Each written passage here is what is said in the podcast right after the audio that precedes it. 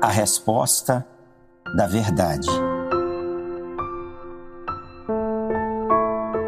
O texto que hoje leremos a nossa meditação se encontra no livro de Gênesis, capítulo 10, versos 6 e 7. E os filhos de Cã são Cush e Misraim e Put e Canaã. E os filhos de Cut são Seba e Avilá e Sabitá e Ramá e Sabteca. E os filhos de Ramá são Sabá e Dedã. Abençoa, Senhor, o ouvinte desta mensagem. Acrescenta-lhe fé, alegria ao seu coração e abre-lhe o entendimento para compreender a grandeza e a profundidade da mensagem de Deus. É o clamor que faço em nome do Senhor Jesus. Amém. A história das Escrituras Sagradas é a história da salvação. É a história do amor ardente de Deus pelos seres humanos, que começa com a vida no jardim do Éden. Caminha nas ondas dos juízos de Deus sobre a criação, segue nos caminhos do povo de Deus no deserto e vem das estradas do Império Romano até os nossos dias.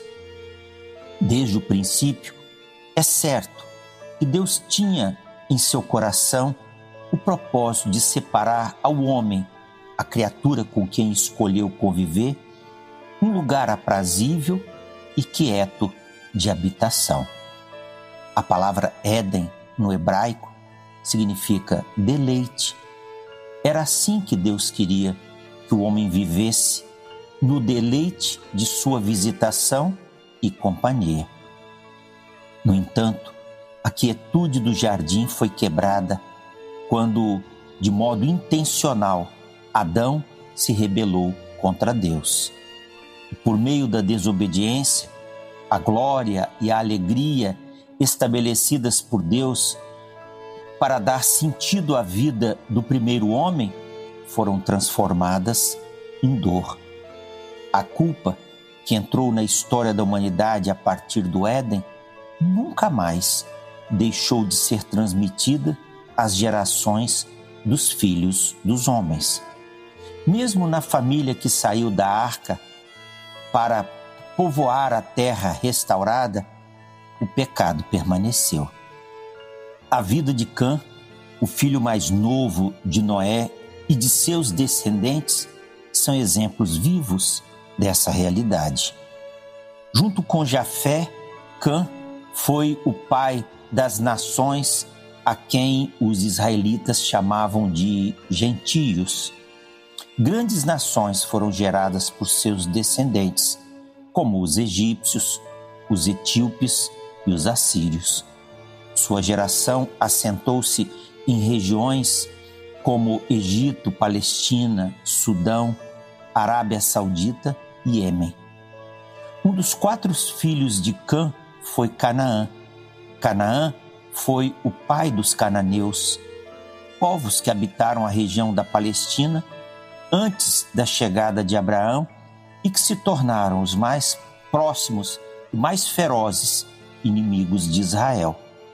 Ao profetizar sobre o futuro dos seus filhos, Noé anteviu a ruína espiritual que viria sobre Canaã, o filho mais novo de Cã.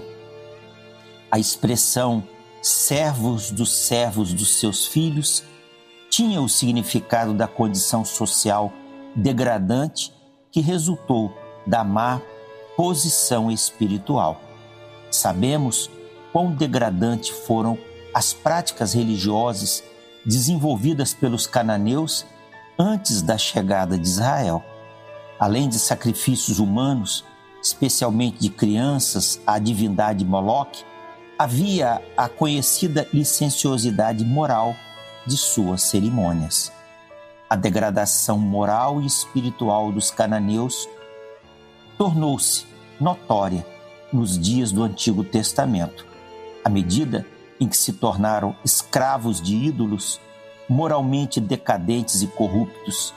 Foram eles em que, em muitos momentos da história de Israel, fizeram com que os israelitas tropeçassem nos caminhos do Senhor. Eis a razão por que Deus os fez desaparecer como nação no curso da história. Reis da terra e todos os povos e príncipes e todos os juízes da terra, rapazes e donzelas, velhos e crianças, que louvem o nome do Senhor, pois só o seu nome é exaltado. A sua glória está sobre a terra e o céu. Que Deus o abençoe.